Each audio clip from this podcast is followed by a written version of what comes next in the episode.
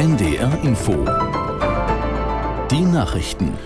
Um gleich 17.30 Uhr mit Martin Wilhelmi. Israel hat seine Angriffe im Gazastreifen intensiviert. Dabei wurden nach palästinensischen Angaben mehrere Menschen getötet. Die Lage für Zivilisten in dem Küstengebiet verschlechtert sich mit jedem Tag. Sophie von der Tann in Tel Aviv berichtet über die medizinische Versorgung der Menschen. Acht Krankenhäuser von 36 sind überhaupt in der Lage, Patienten aufzunehmen, heißt es von der UN. Auch diese können sie nur zum Teil behandeln. Es fehlt da an allem. Es fehlt an medizinischer Versorgung, an Personal, an Blutkonserven.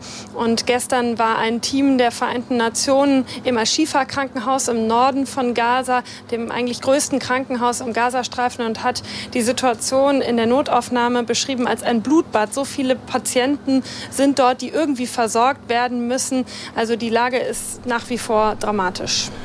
Der russische Präsident Putin will vermehrt Militäreinheiten an die Grenze zu Finnland schicken. Man werde im Nordwesten Russlands den Militärdistrikt Leningrad einrichten, kündigte Putin im Staatsfernsehen an. Als Grund nannte er den NATO-Beitritt Finnlands im April, der Probleme zwischen den Ländern schaffe. Vor wenigen Tagen hatte die finnische Regierung erneut sämtliche Grenzübergänge nach Russland geschlossen. Helsinki wirft Moskau vor, Migranten absichtlich nach Finnland weiterreisen zu lassen, um das Land zu destabilisieren. Nordkorea hat nach Angaben des südkoreanischen Militärs eine ballistische Rakete abgefeuert. Sie sei in östlicher Richtung des Meeres zwischen der koreanischen Halbinsel und Japan geflogen, teilte der Generalstab in Seoul mit. Einzelheiten zum Typ der Rakete wurden nicht genannt.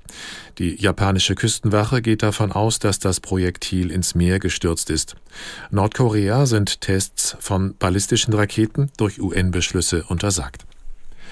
Die SPD-Bundestagsfraktion hat Wirtschaftsminister Habeck aufgefordert, das Förderprogramm für E-Autos langsamer auslaufen zu lassen. Das Ende des sogenannten Umweltbonus komme zu abrupt, heißt es dazu aus der Fraktionsspitze. Aus Berlin Sabine Henkel. Nur noch bis heute Abend kann ein Antrag auf die Prämie gestellt werden, und zwar nur von denjenigen, die ihr E-Auto schon zugelassen haben.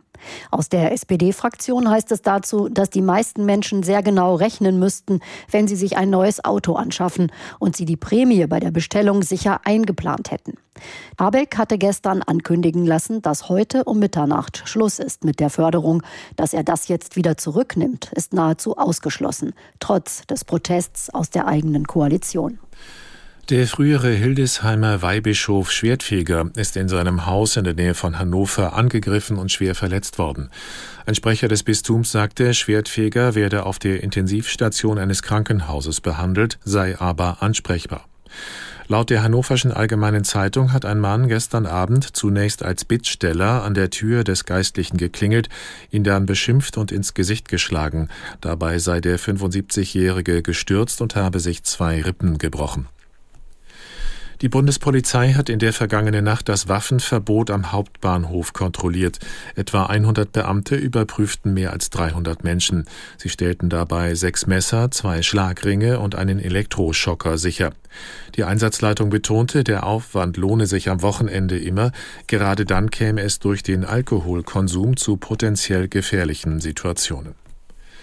Das Wetter in Norddeutschland wechselnd bis stark bewölkt, meist trocken, an den Küsten starker bis stürmischer Wind, Sturmböen möglich, die Höchstwerte 6 bis 9 Grad.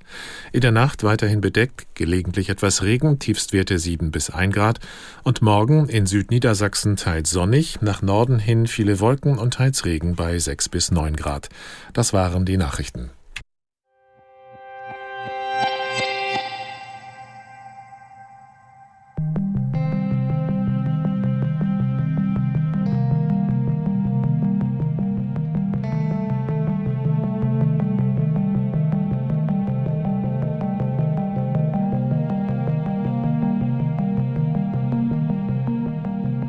Gleich geht's weiter mit dem zweiten Teil von Folge 3 unserer Doku-Serie Schumacher Geschichte einer Ikone.